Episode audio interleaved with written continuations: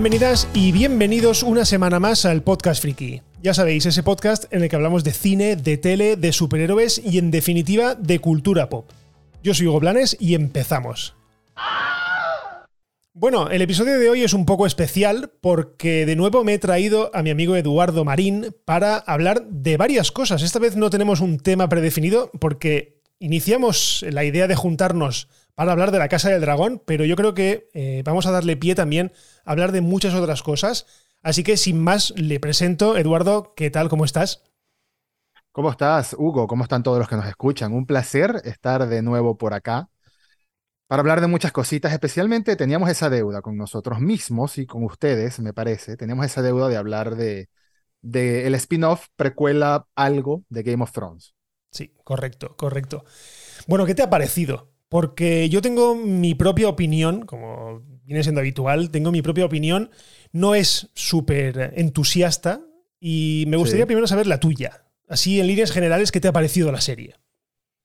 En líneas generales, te podría decir que ha sido muy del estilo de lo que más extrañaba de Game of Thrones. Yo sé que se puede considerar un pecado, en parte, decir que lo que menos disfruté del final de Game of Thrones o de Juego de Tronos no solo fue el, el tema de lo que hicieron con la historia, que, hicieron un desastre con la historia en general, sino más bien eh, había poco contenido en narrativa, era mucho, es lo mismo que me pasa con Marvel últimamente, no he visto Black Panther aún, pero es lo mismo que me pasa con Marvel, que es mucho rayito, poco, poca historia, poca trama. Y justamente lo que tiene La Casa del Dragón es mucha trama, a mi parecer.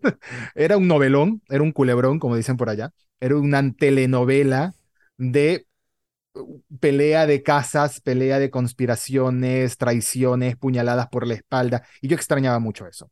Honestamente extrañaba mucho eso. Eso fue lo que más me gustó de las temporadas 2, 3 y 4 de Game of Thrones.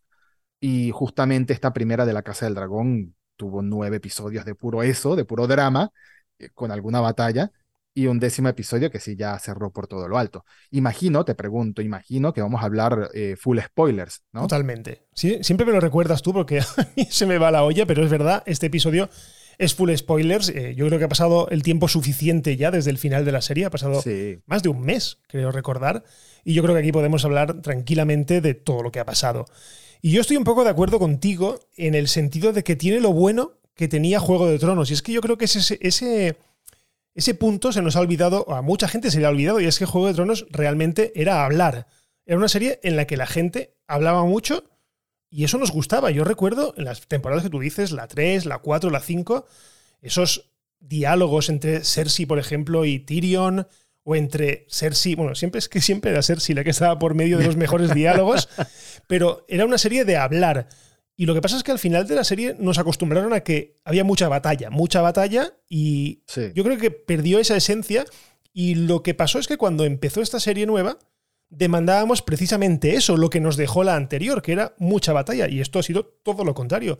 Ha sido una vuelta a los orígenes y ha sido eh, una serie de hablar. Solo que la diferencia es que, em, para mi gusto, es que, que se centre solamente en una familia, de momento eh, hace que se me haga un poco pesada. Ya, pero es que justamente se supone a advertencia, yo no he leído el libro, Fire and Blood, eh, Fuego y Sangre. No lo he leído, creo que Hugo tampoco. tampoco yo lo, he dejado, lo he dejado eh, básicamente porque el libro no empieza como empieza la Casa del Dragón, sino que empieza con Aegon el Conquistador, empieza con el, no sé si tatarabuelo de, de la protagonista yo diría que mucho más. Mucho más, ¿verdad? Mucho, mucho más. Bueno, empieza con el primer Targaryen que invade Poniente y se hace eh, rey de los siete reinos. Y empieza por ahí y va derivando. Yo creo que la historia de Rhaenyra, que disculpadme, pero la voy a llamar muchas veces Ramira, porque me encanta llamarla Ramira. ¿Vale? Yo creo que la historia de Rhaenyra es básicamente por la mitad del libro, aproximadamente. sí. Entonces, claro, se saltan un buen trozo y como es ¿Sabes qué pasa? Que el libro de Fuego y Sangre no es como Juego de Tronos, no es una novela. Es un libro histórico, es un libro de historia que te cuenta eh, siempre en tercera persona, nunca es diálogos ni nada. Entonces se hace bola. La verdad, yo lo he dejado, eh, creo que me he leído unas 200 o 300 páginas y lo, he dejado porque se me ha hecho muy, muy pesado. te entiendo que tiene esa onda tipo cartas, historias, comentarios que te van narrando toda la historia de esa manera. A mí me voló la cabeza la primera vez que leí Drácula de Bram Stoker por esa misma narrativa distinta, pero quisiera leerlo. Lo que pasa es que me gustó tanto la serie, no diría, no, me encantó, pero sí me gustó mucho la serie, lo suficiente como para esperar y verla y no leerla. No, sé, me pasa a veces eso que, por ejemplo, en el anime, en el anime que son adaptaciones más literales que los cómics en, el, en muchos casos, ¿no? Que los cómics en las películas. No es lo mismo Civil War en cómic que Civil War en la película de Marvel. El anime sí suele seguir más al pie de la letra la historia. Hay veces que me gusta tanto la animación, los diálogos, la música, que digo, ¿sabes qué? No me voy a leer el manga, me, espero al anime y lo veo. Me está pasando lo mismo con La Casa del Dragón. Eh, por eso lo quiero, lo quiero mencionar y especificar, porque sé que hay spoilers en el mundo. Sé que a diferencia de, Juego de Tronos, esto sí es una historia conclusa, a diferencia de, la serie principal, por así decirlo, que, bueno, el bueno de, George R.R. R. Martin está contando dinero, no puede escribir. Yo soy de los que creen que no estoy deseándole que le pase nada malo al señor. Ya él se molestó cuando le preguntaron al respecto de que si creía que se iba a morir y no iba a terminar los libros. Yo también me molestaría con una pregunta así, pero yo sí soy de los que creen que va a publicar Vientos de Invierno en algún momento en el próximo año o dos.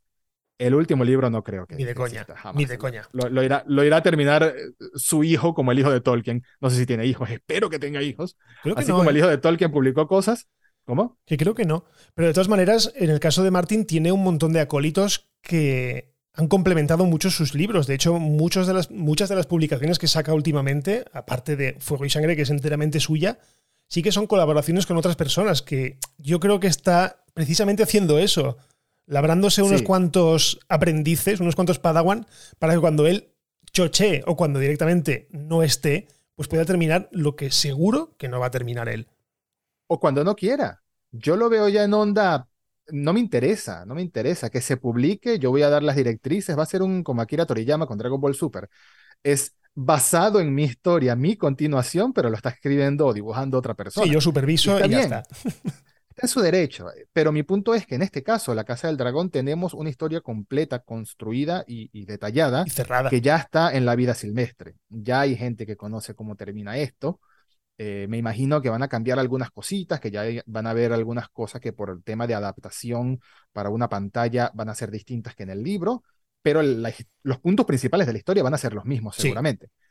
De me gusta mucho cómo está desarrollando los personajes. Al final, yo creo que Game of Thrones y La Casa del Dragón, uno de los mayores atractivos, si no el mayor, son los personajes y cómo se van desarrollando sus historias.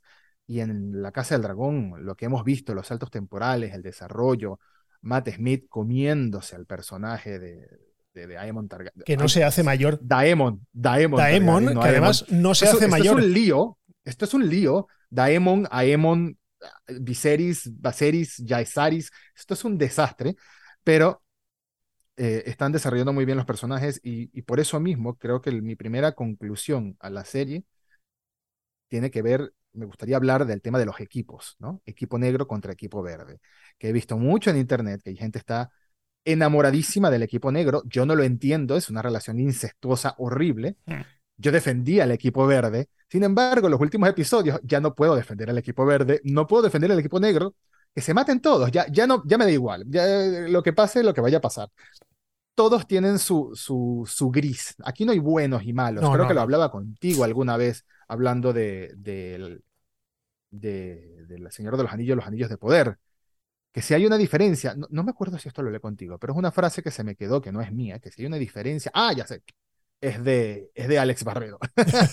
Siempre citando a Alex Barredo porque escuché todo su podcast del Señor de los Anillos. Que si hay una diferencia clara con El Señor de los Anillos es que ahí, normalmente en la trilogía de películas, El Hobbit, todo eso, está muy definido el bien contra el mal, ¿no? Los malos son Sauron, ah, los buenos son la comunidad del anillo. Así, así nomás. Eh, en Juego de Tronos no hay eso. En Juego de Tronos tenemos. No hay buenos. Nunca en realidad no hay pero es que nunca lo ha hay malos y menos malos. Nunca ha habido, porque además el bueno, por ejemplo, en Juego de Tronos, que al principio, nada más empezar, ya te dejan claro que no es tan bueno. O sea, Sean Ben, eh, este, ¿cómo se llama? Sean Ben no. Sí, Sean Ned Stark. Ned Stark, no se me ha olvidado hasta el nombre. ya empieza el episodio cortándole la cabeza a un tío. O sea que ya el que en teoría es bueno no es tan bueno. Y durante toda la serie nadie fue bueno. Porque Daenerys tenía sus motivaciones, pero no era buena. Porque se vio al final que de buena tenía poco. Solo a lo mejor John Nieve puede ser el más bueno de todos, pero por tonto. no por, eh, no por bueno. Por, por, descarte, digamos. Correcto. al Aquí final la misma Daenerys. Daenerys liberó esclavos, Daenerys liberó pueblos, pero Daenerys al fin y al cabo era enloquecido, correcto. su trono, o sea, eh, mataba gente con dragones. Por más noble que se pueda ver su misión de liberar esclavos, seguía siendo y esto, y esto yo sé que es un tema polémico, pero no, no existe monarca bueno, así es sencillo. Correcto. No existe. entonces, más allá de la locura que, le, que, hay mucha gente que dice que no está justificada para, para la última temporada, puede ser. Em, ya me da igual a estas alturas, honestamente. No, no, hay, no hay un bien establecido. Si acaso, si acaso el bien, entre comillas, sería salvar al mundo de los zombies de hielo. Eso es lo único, el único buen propósito real. Mm. Pero de resto es que es un desastre. Y es lo mismo en la Casa del Dragón. En la Casa del Dragón tenemos dos bandos que no están buenos, pero hay uno que es peor que otro por momentos. Por momentos. Veces uno es peor, a veces la mala es por otro. Realmente, yo creo que la única, la menos mala es Rhaenyra. Yo creo que es la menos mala porque sí que es verdad que ya tiene gente mala a su alrededor. Evidentemente tiene a Damon o Daemon o a, Matt Smith. Eh, tiene a Doctor Who. Tiene a Doctor Who, lo tiene eh, al lado y ese, eso ya es su plus de maldad. Pero ella realmente hasta el final no quiere. Ella no quiere hacer el. No quiere por las malas. O sea, ella tiene su derecho porque su padre la ha nombrado eh, heredera, aunque sea una tía, la, la, la nombra heredera, y ella está defendiendo lo suyo, pero además intenta defenderlo siempre a buenas. Yo creo que es más la otra, la que pasa, Alicent, la que pasa de caernos bien. De pobrecita, la amiguita, que luego se casa con el rey, pero luego se gira y, se descubre que es más cabrona que cabrona. O sea que. Sí. Y aún así me sigue cayendo bien. No sé por qué. Yo creo que es porque me, cae muy bien la actriz de Bates Motel. O porque no. Le, tengo cariño desde ese entonces. O porque, no se o porque no se cepilla a su primo, ni a su tío, ni a nadie. ni a nadie de su familia. Pero sí, tienes razón, pero al mismo tiempo hizo que sus dos hijos se casaran. Así que eso ya es otro nivel de, de, de, de, cosa horrible. Es que el que va con un cojo cojea al final. Es verdad, es verdad. He leído por ahí que quizás el único bueno que había en la serie era Viserys Targaryen, el rey viejito, el rey muerto. Qué bueno. Mira, ¿por qué sería bueno? Si, si fuera bueno, es por eh, inacción. El tipo era un cero a la izquierda, es la verdad era un cero a la izquierda. Él decía que quería hacer cosas, pero no las hacía. Él decía que quería poner carácter, pero no lo hacía. Que quería eh, establecer paz entre su hija y su esposa y dejaba como que, bueno, sí, calladito, no pasa nada. Y así no son las cosas. El, tipo era un nulo. E, es un cero a la izquierda, un nulo. Y se murió, es muy simbólico el hecho de que el trono haya matado al rey el trono lo haya matado, entre comillas. Es súper simbólico. Es que el, trono, el trono le quedaba grande. Que además es la primera vez. Es la primera vez en Juego de Tronos que vemos precisamente que el trono hace daño. Porque eso ha sido una constante durante los libros. Eh, para, que no para quien no lo sepa, la versión de los libros se parece un poco más a la de La Casa del Dragón que no a la de Juego de Tronos, de la serie de Juego de Tronos. Y en los libros se especificaba que tú cuando te sentabas en el trono de hierro te hacías cortes porque las, las espadas no estaban ni siquiera pulidas, estaban ahí en, punta y, tocabas cualquier, cualquier lado, te cortabas. Y aquí está muy guay cómo han cambiado el trono de hierro y cómo han hecho precisamente que sea el trono lo que esté matando al, al rey. Sí, totalmente. Y una muerte lenta y dolorosa, putrefacta. He sido más claro que eso no hay simbolismos de que el trono le queda grande y no era para él, que él mismo lo sabía, no era para él, era para la, se me olvidó el nombre de la princesa, la reina que nunca fue, como la llamaban. Ah, la tía, la tía Badas. Es muy. Es muy... La, tía, Badas, sí. Em, otra, otra cosa. Si nos vamos por generaciones, vamos a, hablar, a ver qué opinas. Hablemos de, generaciones. Ya hablamos de la generación de los padres, ¿no? De, de Renira con Diamond y de Alicent. Con su papá, con su papá Otto. Sí, correcto. Otto, ese sí es un cabrón. Ese sí es un mente maquiavélica. Hay, hay, hay, como una, unas ganas de, decir o de nombrar quién es el meñique de esta serie. Hay quienes creen que es el, el hijo este del piecito torcido, que tiene el, que camina con el bastón. Puede ser, pero Otto también lo veo muy maquiavélico, ¿no? Durante muchos años estuvo fuera de, de, de la corte porque el rey lo echó, pero él es el que ha ido impulsando a Alicent de que tu hijo, Aegon es el que tiene que ser rey, Aegon es el que tiene que ser rey, y ha sido bastante maquiavélico. Yo creo que el que menos me cae bien, aunque el actor me encanta, Regifan me encanta, pero el que menos me cae bien de los verdes sería Otto. Alicent la veo como un daño colateral que su misma mente de madre protectora y, y, lo correcta, porque ella al final lo que no le gustaba era el incesto, eso lo, lo consideró una gran traición para que sus hijos después hicieran lo mismo. Pero bueno, así, es la vida. este, por el otro lado, tengo una Rhaenyra que me cae bien y que terminó cayendo en la tentación de la guerra por, fue llevada a ello al extremo, y un Daemon que siempre quiere pelear, siempre, quiere pelear. Pero los hijos, te quiero preguntar por los hijos. ¿Qué opinas tú de los hijos? De todos los hijos. A ver, yo con los hijos tengo un problema, primero y principal, y es que me armo un lío tremendo. ¿Vale? Con los hijos, con los hijos he tenido mucho problema a la hora de identificarlos a través de las generaciones. La primera no, porque son pequeños y no apenas intervienen, pero a partir de la segunda y tercera generación, porque son tres estados, creo que llegan a tener ellos, ¿no? Creo que llegan a tener tres estados. No, hay tres, pero realmente dos que importan. Sí. ¿Vale? Eh, Niños y adolescentes. Correcto. Yo considero bastante fascinante al, al tuerto. No me, no me, hagas decir los nombres porque soy incapaz de decir los nombres. Yo tampoco. Eh, el tuerto para mí es el, otro de los villanos de la, de la, función. El borracho y el putero, bueno, pues es un poco. Es un poco que saca la, parte mala que tienen los Targaryen, la parte viciosa, la parte sinvergüenza que tienen los Targaryen. Y luego los dos hijos de, de Rhaenyra que son así muy. son muy planos. Son, son, muy planos. Salvo en el último episodio, son bastante planos. No, no han llegado, no he llegado a conectar, salvo con el tuerto, porque evidentemente el tuerto pues es, se hace con el dragón de la, de la tía y en este sentido, pues, ¿de la tía? Es que ya no sé si es de la tía o de la... No. A ver, ¿de qué sería? De la... Es de la mujer, es, de la mujer de Daemon. Del hermano de su padre. Sí, de la tía. Sí, de, la, tía, correcto. Entonces, eh, no sé, la parte de los hijos ha sido la que para mí ha sido la más floja, salvo en el último, que son los que, los que desencadenarán la danza de dragones, pero ha sido lo más plano de toda la, de toda la serie, cuando debería ser una cosa bastante importante. Hugo, creo que, que, debimos, en mi caso, no sé, en el tuyo, debí haber tenido en la segunda pantalla aquí de la computadora el árbol genealógico para, para no enredarme tanto, porque esto es un lío.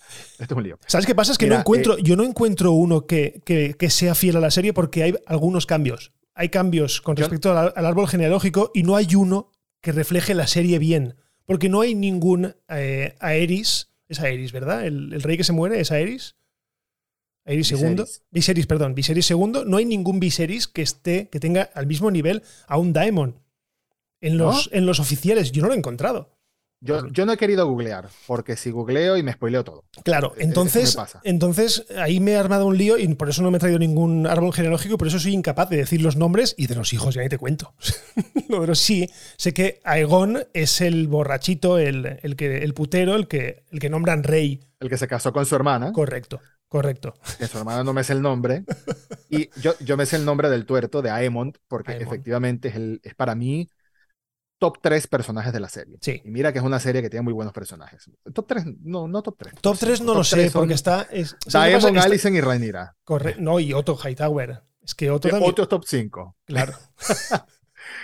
Pero sí, Aemon, Aemon me pareció quizás el personaje, uno de los personajes más interesantes de la serie sobre todo por cómo se va dando su, su historia. Me parece que el niño que le hacían bullying porque no tenía dragón, entre sus hermanos, sus primos, todo, viene y tiene más valor que nadie y se agarra el, el dragón más grande del reino, que de paso estuve investigando y no solo es que es muy grande, es que es muy antiguo. Estuvo tiene como en la estuvo en la época, fíjate tú, estuvo en la época de las guerras de Aegon el Conquistador. Imagínate. O sea, tiene 200 años el, dragón, al menos. Es el único dragón entre ellos, o uno de los pocos, que ha estado en guerra, porque recordemos que desde la conquista no hubo más guerras. Bueno, sí. Más dragones han estado para defender puertos y cosas así. Se le nota además, creo que tiene un par de cicatrices y aparte lo que dices tú de viejo, tiene como barba, tiene así como una pelusilla que le cae que Tiene pinta de ser muy viejo, aparte de enorme.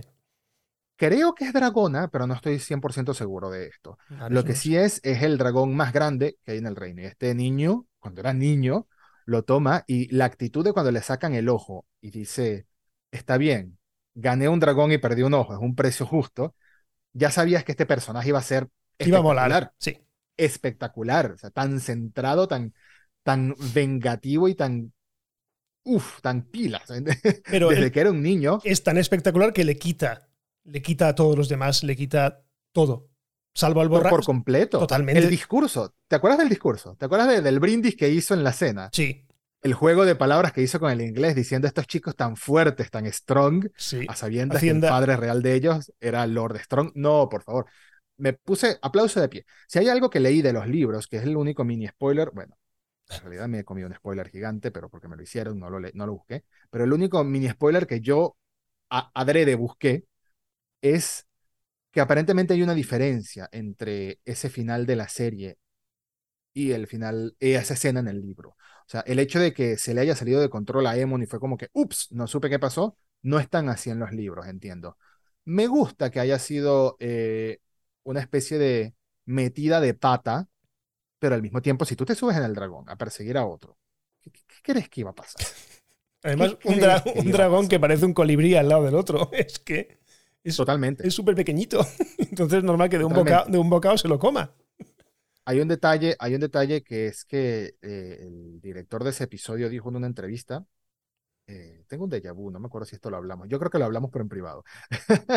el director de este episodio dijo en una entrevista que se inspiró en dos cosas, junto con Sapochnik, el creador de la serie, ex showrunner, ya no, em, se inspiró en dos cosas para, para este episodio, para el tema de los dragones como tal.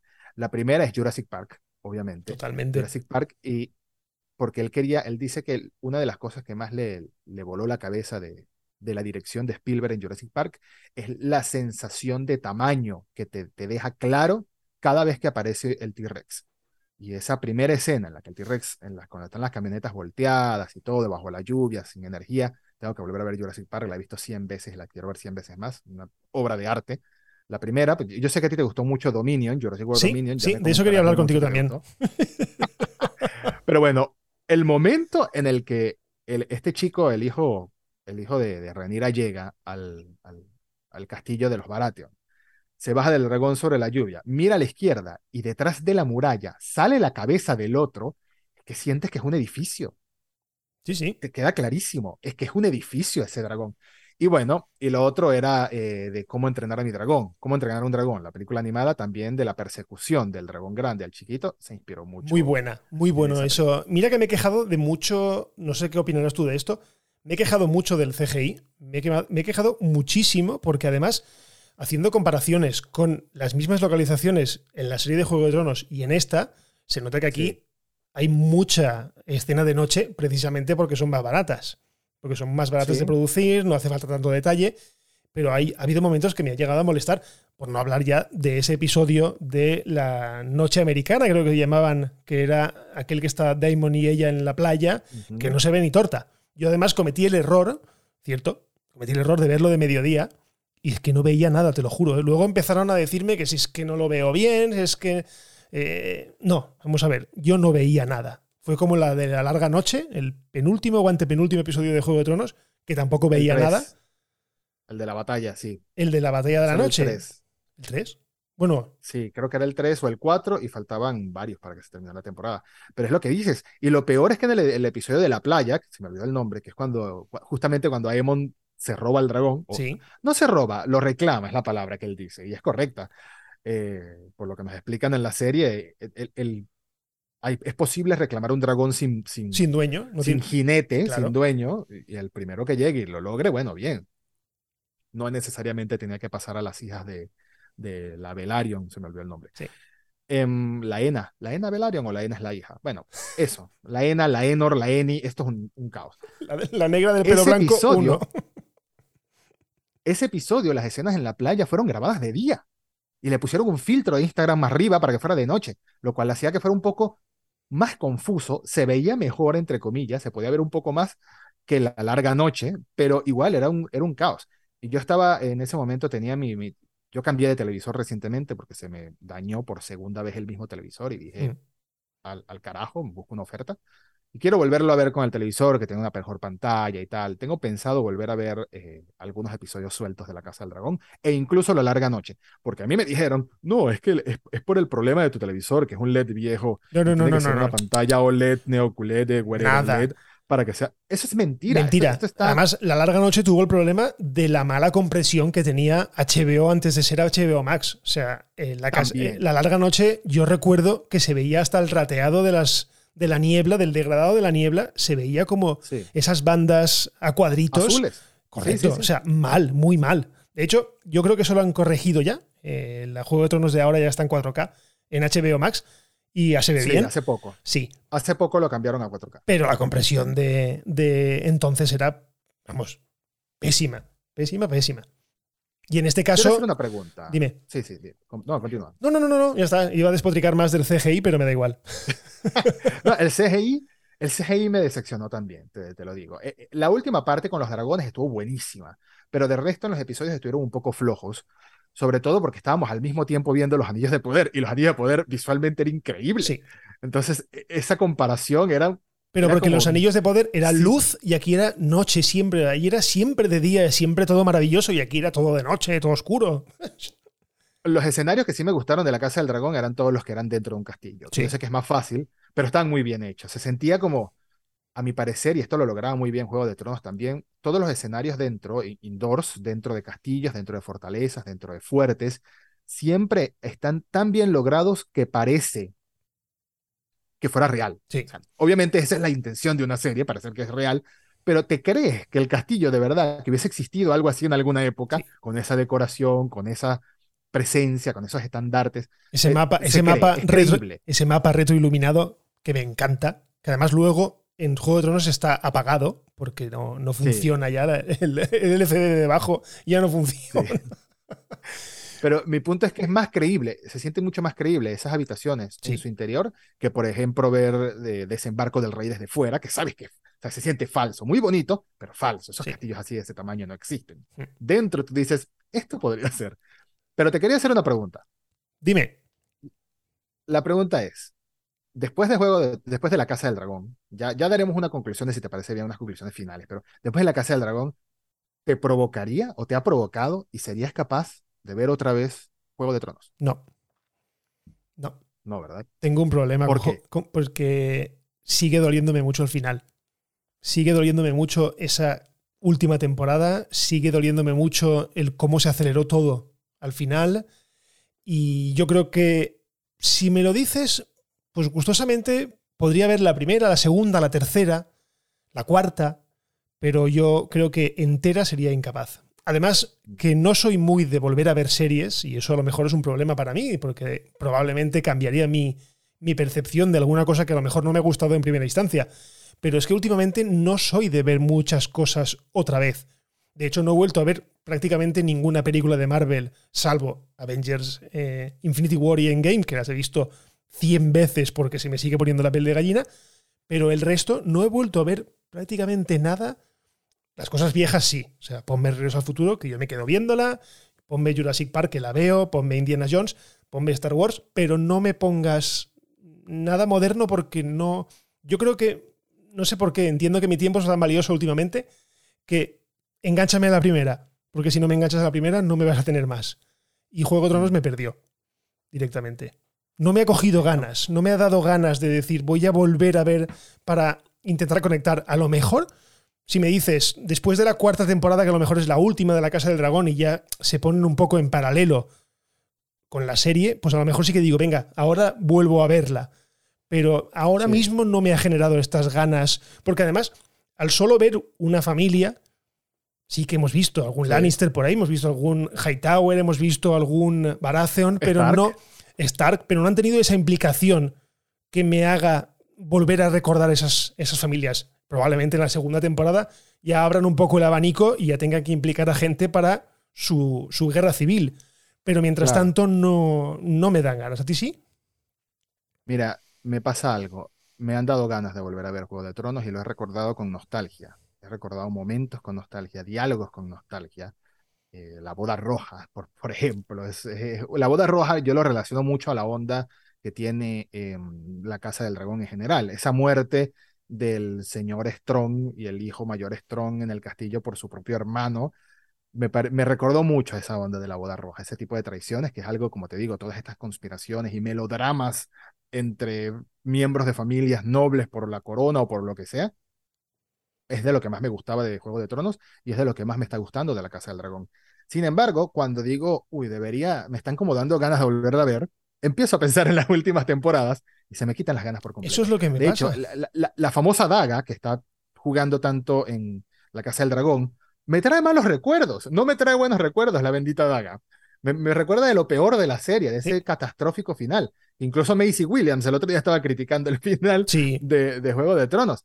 Entonces, eh, quizás algún día. Yo sí soy de volver a ver series, pero tienen que pasar años.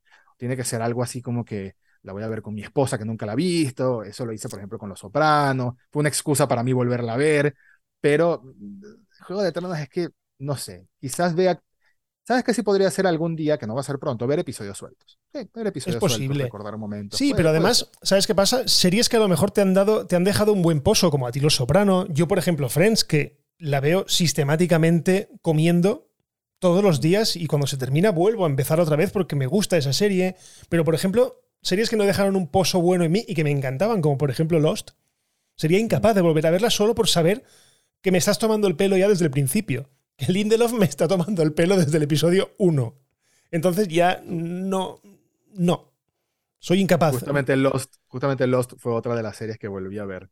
¿Sí? Eh, por verla con mi esposa fue la segunda vez, pero ya yo sabía lo que se venía al final, así que disfruté el viaje lo que pude. Disfruté todo lo de Penny y Desmond, es disfrutona, es, lo mejor de la serie. Es muy disfrutona la serie, pero sí que es verdad que nos, engañó. se descardila. Nos engañó a todos. Sí. Lo de, lo de hasta, hasta las historias individuales, como la de John Locke, Sayid, todo se descarrila, todo, se va al carajo. Todo, todo, todo, Cuando vuelven a la isla se va todo el carajo. Y ni hablar, ni hablar del humo negro y de lo que yo llamo bajar el inodoro cuando le daban vuelta el timón ese abajo y se bajaba el inodoro. Y el oso polar. Sí, era un desagüe. para, mí, para mí lo mejor era lo de Desmond y Penny y todo ese, eh, ese arco que había con el padre de Penny también. Qué manera de llorar que, me, que, ¿Cómo se llama él? ¿El personaje? Eh, no, Desmond Penny y el padre era... El papá. Ostras. No me acuerdo, era un nombre así noble. un personaje muy importante. Sí, en la sí, serie. sí. Siempre lo traían de vuelta. Era, era buenísimo, pero bueno. Eh, pero hablando de culebrones, y antes de cerrar con Juego de Tronos, con La Casa del Dragón, perdón, ¿qué me dices de The Crown? Por favor. Vamos a hablar de la, no de la Casa del Dragón, de la Casa de los Reptilianos. De la Casa, sí, esos son reptilianos o, o Windsor directamente, pero qué maravilla de serie, por favor, ¿eh? Mira, no me hagas hablar de esta serie porque nos podemos hacer una hora más de podcast, pero sí, voy a decir que esto sí sin spoiler, por supuesto, que está muy fresca. Terminamos eh, la temporada de The Crown anoche. A mí me queda uno. Fantástica. Fantástica la serie, fantástica. Mejor que, mejor que nunca, no. Igual de buena que siempre. Que ojo, una cosa, esto no es ningún spoiler, pero que me dices del episodio 3. El de Al-Fayed, el de Mohamed Al-Fayed y el de Dodi. Bueno, más Mohamed. O sea, qué preciosidad de episodios. Yo solo digo eso. O sea, ver, la temporada solo por ese, por ese episodio es tan maravilloso. Yo te voy a decir que el episodio 3 y el episodio 9 de esta temporada van a recibir muchas nominaciones. El, 9, lo, he visto, lo he visto ese mediodía, sí. Caso 31 o Pareja 31, algo así, es increíble la narrativa y la forma que te van hilando el tema de los divorcios y todo eso. Esto no es spoiler, señores. Todo el mundo sabe que Carlos Correcto. Lo único que no sabéis es en qué episodio pasa, pero esto pasa yo siempre, por alguna razón sin sentido, porque de verdad que no tiene sentido, porque el elenco siempre ha sido maravilloso, cada vez que ha habido cambio de, actores en, The Crown, me ha dado miedito. Me ha dado miedito a que no continúe eh, mi, mi, pasión o mi emoción por la serie con nuevos personajes, con nuevos actores, ¿no? Eh, me gustó mucho la reina de Claire Foy y el príncipe de Matt, de Matt Smith, un actor que está condenado a ser de príncipe consorte en todas las series que hace por lo visto. En todas. Em, me gustó mucho cuando venía Olivia Colman, ganadora del Oscar, fantástica, y venía eh, Tobias, Tobias, Tobias Mackenzie. Tobias Mackenzie, sí, Tobias Mackenzie. Grandioso actor que conozco desde Roma, hace muchísimos años, él era este, Brutus en Roma, si no me equivoco. Eh, me daba miedito porque decía, y lo mismo me pasó con, con esta nueva temporada y siempre mis miedos han sido en vano, porque me parece que estos actores no solo estudian a la gente de la vida real, al Carlos de la vida real, a la Diana, a, la Elizabeth y al mm. Philip de la vida real, sino que se estudian a ellos mismos. Los modismos y las maneras de hablar y los gestos que hacen los actores como tal, que difieren un poco de los personajes de la vida real. Y, sientes que es la misma persona eh, e, envejeciendo. Incluso cuando esta Dolores Umbridge perdón, se me olvidó su nombre. No se parece. Imelda Staunton. No. Yo, de, hecho. Aún así lo sientes. Ahora que la nombras, yo con los únicos que tenía problemas a la hora de, casting antes de empezar la serie, incluso empezada la serie ya un par de episodios, eh, era precisamente con la pareja de mayores, con, la, con Imelda Staunton y con Jonathan Price, porque no acababa de verlos. A ella porque sinceramente, es que vi el domingo pasado Harry Potter y, el, y la Orden del Fénix, y es en el que precisamente ella se sale de, de, cabrona y de, y de mandona. Entonces, veía mucho a, Dolores Umbridge. Bueno, ya se me ha olvidado, evidentemente, pero lo que hace él también, lo que hace Jonathan Price, es espectacular, es espectacular. Totalmente. Pero es que todos, porque eh, la que hace de, de Margaret es portentosa. Yo creo que para mí la peor de las tres ha sido Elena Bonham Carter porque Vanessa Kirby en la primera y en segunda era, era una fuerza de la naturaleza, esa mujer. Pero no sé, no sé si es por lo mismo de que Elena Bonham Carter es, es muy Elena Bonham Carter. Es demasiado conocida. Me, me, sacaba un poco de, de, la ilusión, no lo sé. Pero te digo algo, Tobias Mackenzie me gusta mucho como actor y creo que el que dejo de tercer lugar entre los tres Philip es a él.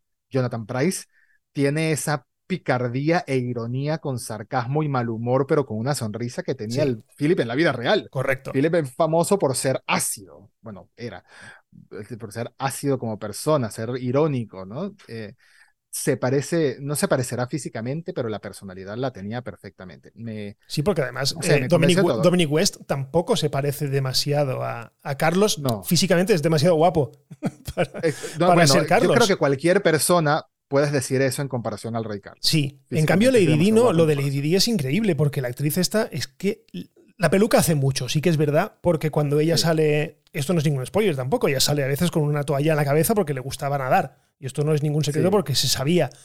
Eh, ahí no se parece tanto, pero cuando lleva el pelucón y la cara que pone con esa mirada tímida que tenía ella en la vida real y todo, es que es increíble, es que se te olvida completamente que es una actriz. E, es gracioso porque Diana tenía la costumbre, obviamente, de mirar como de abajo hacia arriba. Sí. Como mirar con la cabeza hacia abajo. Pero esta mujer mide un metro noventa y tantos. Es, es, enorme. La actriz de la vida real, que es la, que, la, actriz que salía en Tenet, por ejemplo, la película de Nolan, Elizabeth de Vicky, se llama ella, es muy alta. Entonces, mirar de arriba hacia abajo, cuando eres más alto que todo el mundo, es un poco complicado, me imagino. Pero sí, em, es una gran serie es una gran temporada y, ya me la terminé y ya estoy necesitando que llegue la última temporada. Afortunadamente las grabaron seguidas, de hecho cuando muere la reina... Em, estaban grabando, el rodaje, estaban grabando en Barcelona, el, que se ve que van a hacer de Barcelona, van a hacer París. O sea, estaban grabando, estaban grabando el, la persecución de los, de los coches, de las motos, de los paparazzi al, al coche de Lady Di. Y se ve que van a hacerlo, lo han grabado en Barcelona, para hacer, hacer creer que es París. La sexta temporada es la última. La sexta temporada es la última. Se supone que sí. Se supone que sí que es la última. Que yo creo que van a dar bastantes saltos temporales porque van a hablar de, de Megan. Y aquí. ¿Tú crees? Sí, sí, sí. Ya hay, hay, hay actriz firmada ya para, para Megan, ¿eh? Sí, sí. Por eso te digo que van a dar, van a dar bastantes saltos. A mí me molaría, ¿sabes? ¿Sabes el que, que en el último episodio la reina fuese Helen Mirren? Estaría divertido, pero no sería la hostia. No, no. tendrían que buscarse una actriz muy grande ya, una Maggie Smith. Yo creo que no va a morir. Yo creo que no va a morir. Yo creo que en la serie no va a morir la, la, reina. O sí, es que no lo sé, porque claro, con todo lo que ha pasado últimamente, yo creo que sería, sería un cierre buenísimo para la serie. Lo dudo porque el creador de la serie, que se me olvidó su nombre, Peter, Peter Morgan. Anderson. Peter Morgan. Peter María de Gillian Anderson Morgan. Ex, ex marido. Dice, ex marido. Sí, creo que sí, creo que estaban. Creo que se, separaron. Mira cómo, mira cómo nos gustan los culebrones. El salseo. Vamos con eso. Em, después lo confirmo, no eh, em, no lo sé, porque él dice que es una carta de amor a la, reina como tal. Entonces, veremos. Carta de amor a la reina. Carta de amor a la reina, pero en esta. La carta de amor es un poquito, está un poco mojada la, la carta. Me gusta mucho eh, que la primera temporada, obviamente, las primeras dos temporadas, obviamente, se centraban 100% en la reina y Philip, pero a partir de la tercera empecemos a ver mucho de, de, Carlos. Carlos. Y ahora, y ahora esta temporada ha sido mitad Carlos, mitad. Es más, la, historia de Carlos y Diana ha sido el centro de la temporada. pero es que se, segundo pero es que se lo. Quiero decir, era, era algo evidente. Eh, que el, el Anus Horribilis realmente es el fragmento de tiempo desde que se quema el castillo de Windsor hasta que se separan. No, para que, no que se divorcian, sino que se separan, que es dos años antes, porque en el episodio, bueno, la ley eh, británica de los divorcios exige que estés dos años viviendo fuera de casa para poder divorciarte. Entonces, realmente todo pasa entre el 91, 92 y luego ya pues 96. ¿Sabes? Pero está qué muy guay. Qué y qué buena serie. Qué, buena, bien escrita está. Qué buena serie. Bien escrita está esta serie va a arrasar en los Emmy. como tú mencionas el episodio 3 de los Fayette y la historia de origen de ellos. Yo mencioné el episodio 3, pero el episodio 9 también. Es muy bueno. 9 como narrativa ha estado fantástico y bueno, ya verás el final. Me, me envías por favor un mini podcast eh, por WhatsApp comentándome tu, pues hoy, al final. hoy mismo voy a, voy a verlo ahora. En cuanto te cuelgue, la casa, voy a verlo. Y dejando de lado la Casa de Windsor, la Casa del Dragón, te puedo decir que espero con muchas ganas la segunda temporada y me jode un poco que vayamos a esperar dos años. Sí, es verdad, eso iba a decirte que han dicho que un par de años para verla.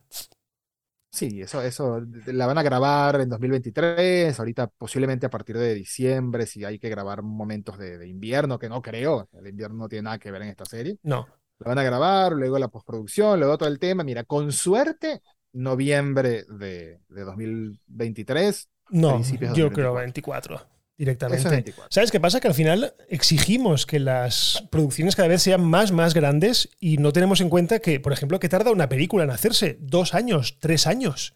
Entonces. Y eso es un peligro. Claro. Es un peligro porque pierden el momentum. Claro, pero estamos en tiempos de, películas ya. Realmente, si te paras a pensar, estamos en tiempos de películas. Una, el Mandaloriano, por ejemplo, tarda año y medio en, en rodarse y en hacer postproducción y todo esto. O sea, es que hay, quienes, hay quienes le echan la culpa a Pascal de que Pascal es un hombre muy ocupado. No, Pascal no está en esa serie. Pascal graba a veces sus cosas. Pascal graba la voz y luego si se quita un episodio el casco, pues ya, o a lo mejor en la primera temporada grabó todas las caras posibles y ya simplemente se lo pone en CGI. ¿Sabes? Pero. Que por cierto, ¿qué? 2023 es el año del el Pascal verso. Sí, porque lo tenemos... tenemos en enero de Last of Us. Qué bien. Qué, qué ganas le tengo. qué ganas le tengo a esa serie, por favor. Porque además, eh, recientemente he estado jugando al juego, ¿vale? Eh, sí. Aquí hacemos una especie de spin-off de videojuegos, pero yo tenía desde el día 1 de Last of Us comprado para la PlayStation 3. Desde el día 1. Pero no llegó a engancharme. Eh, esto, este juego salió en 2013, mi hija era pequeña, entonces, pues, lo típico que no tenías mucho tiempo. Y dije, bueno, pues lo dejo. Lo dejo. Y empecé hace cuestión de mes y medio por ahí Madre mía, qué juegón, por favor. O sea, es que me están entrando ganas infinitas de, jugarlo, porque además he empezado ese juego y Breath of the Wild. He empezado el Zelda Breath of the Wild otra vez. Claro, si ven el 2. por eso. Y lo estoy disfrutando de una manera increíble. O sea, es que qué juegazos uno y el otro, por favor. ¿En, qué, la serie, dónde estás jugando el de Last of Us? En la Play 3. En mi, Play, 3. en mi Play 3, sí, sí. No, no, no, Ni he tenido la Play 4 ni he tenido la Play 5 porque soy de Switch. Soy de Nintendo, me gusta los juegos de Nintendo. Más que nada, más que nada por recomendarte, pero el, porque la edición de Play 3 no lo trae, a menos que hayas comprado alguna edición GOTI, recomendarte el DLC. No, y sí que es verdad, y no se puede, y ya no se puede descargar. Ya no se puede descargar el Left Behind en la Play 3, creo que no. Creo que ya no. Míratelo en YouTube. Dura tres horas. Míratelo en YouTube.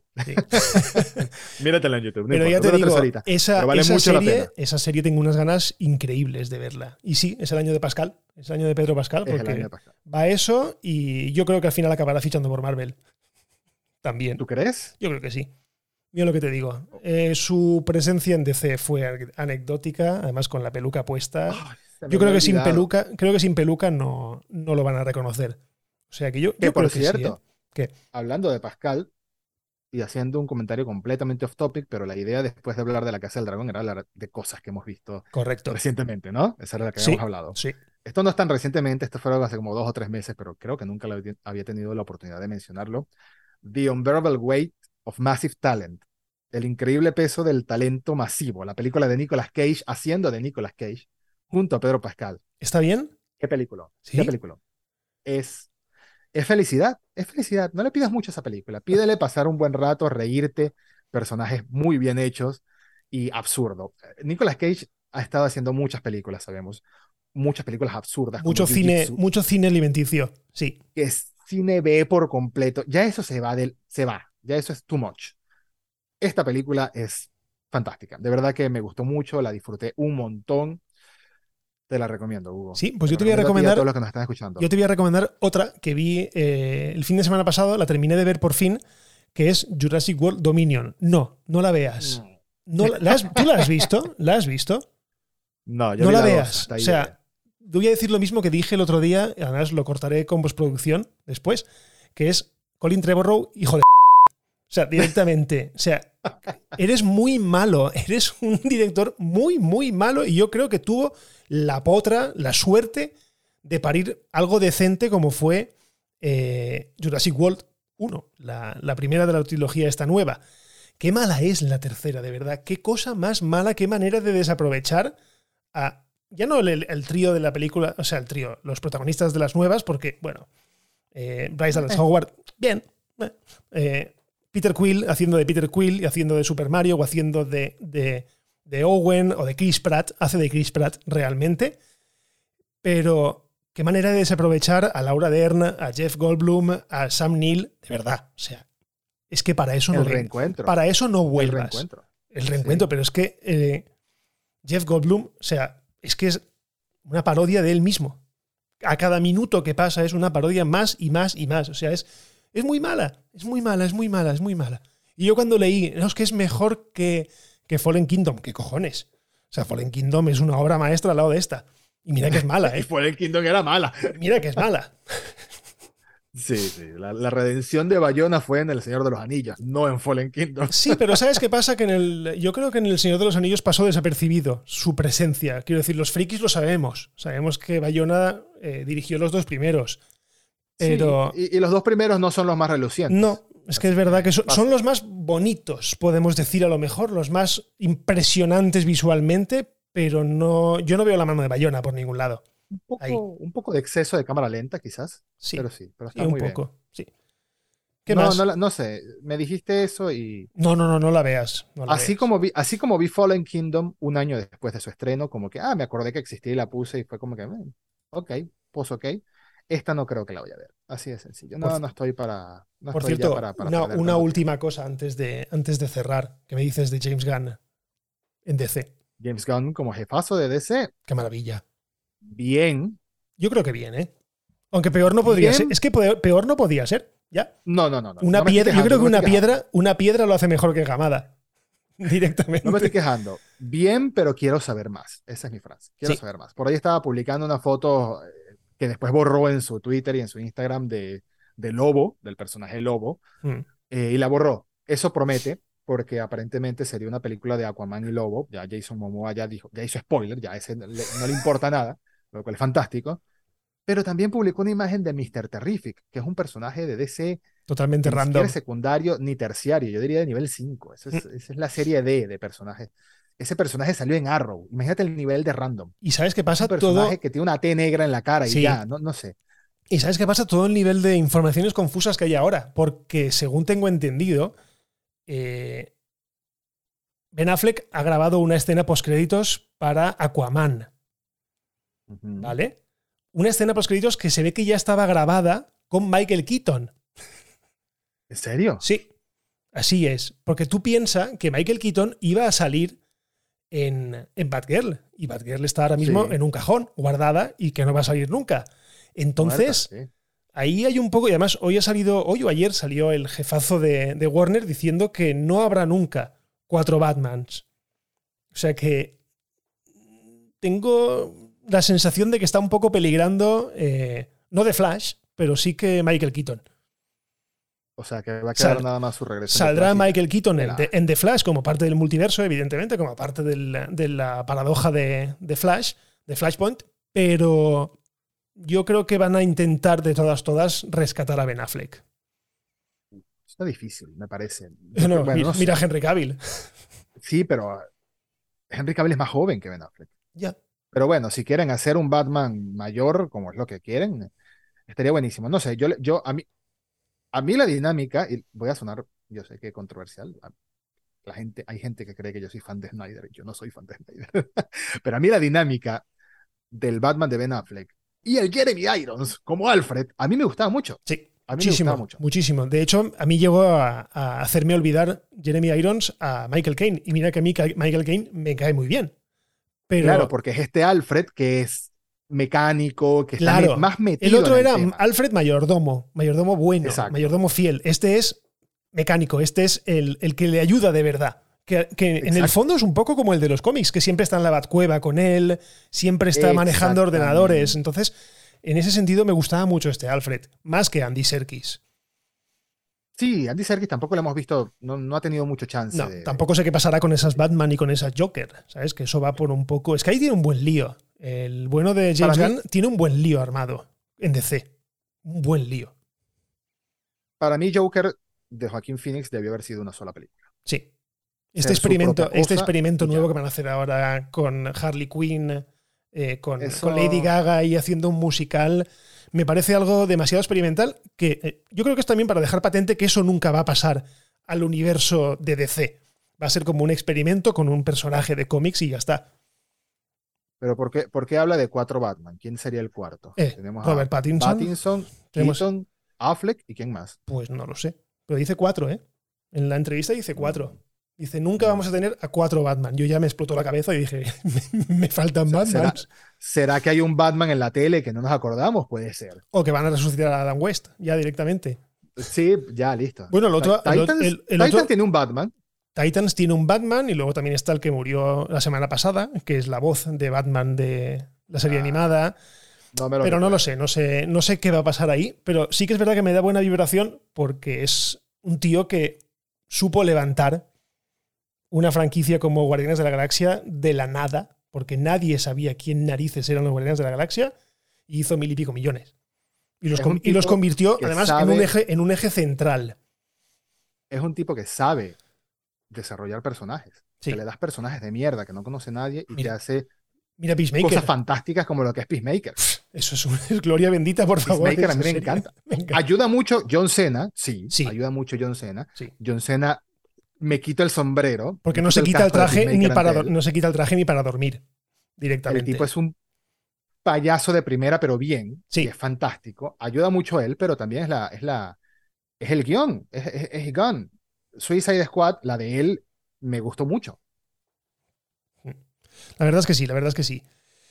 Bueno, yo creo que podemos recomendar a la gente que vea La Casa de Dragón o no. Yo creo que sí, ¿no? Sí, yo creo que sí. sí, Como gran producto de, HBO Max, yo creo que sí. Como, como franquicia, como, como serie franquicia, al final, que es lo que es. Es, al final una, la gran franquicia que tiene ahora que ha soltado Westworld, que tampoco llegó a ser nunca franquicia realmente. Fue más un dolor de cabeza. no se terminó en la primera temporada? Sí, para mí sí. Yo dejé de verla en el último episodio con Dolores. Dejé, dejé de ver ese, esa serie porque me hacía, me hacía la directamente. No entendía nada. Yo recomiendo esta serie. Eh, empecé regular con ella, he acabado más entusiasmado que, decepcionado. Espero la segunda temporada y yo creo que poco más que añadir a este, a este repaso de... Bueno, repaso. repaso a la nuestra de la Casa del Dragón. Sí, Dead the, Crown. Dead the Crown, directamente. Y de Riggles también. Te la dije el otro día, mírala, por favor en Netflix. Esa serie es gloria bendita, pero de, risa, de lo, de lo, buena que es. La voy a ver. Y nada, yo creo que lo cerramos aquí ya, porque llevamos creo que una hora ya grabando. Y nada, lo de siempre, Eduardo, muchísimas, muchísimas gracias por dejarte caer por aquí y por estar un ratito conversando. Y ya dejamos el teaser aquí de que viene algo, no voy a decir si vienen cositas porque me da mucha rabia, pero sí que viene algo, algo bueno que estamos preparando para, para el futuro próximo, realmente. Para el futuro próximo. Sí, señor. Sí, señor. Así es, así es. No, un placer como siempre. Eh, yo creo que la próxima me traigo una cerveza directamente porque estoy como eh, charlando, echando cuentos con un amigo, solo que hay dos micrófonos de por medio. Efectivamente. pues nada, eh, gracias Eduardo, evidentemente, y a vosotros por estar ahí, muchísimas gracias. Eh, ya sabéis, si os ha gustado, pues compartid, dejad valoraciones y si no os gusta también, compartidlo, cojones, que es la única manera de que lleguemos a muchísima más gente. Suscribíos, porque así os enteraréis de cuando, de cuando publico. Y por lo demás, bueno, como siempre estoy en Twitter, en arroba goblanes en arroba el podcast friki. Eduardo lo podéis encontrar en arroba ed-marín, si no me equivoco. Sí, señor. Sí, señor. Y nada más, lo dejamos aquí y nos escuchamos en el próximo episodio del podcast friki. Un abrazo y adiós.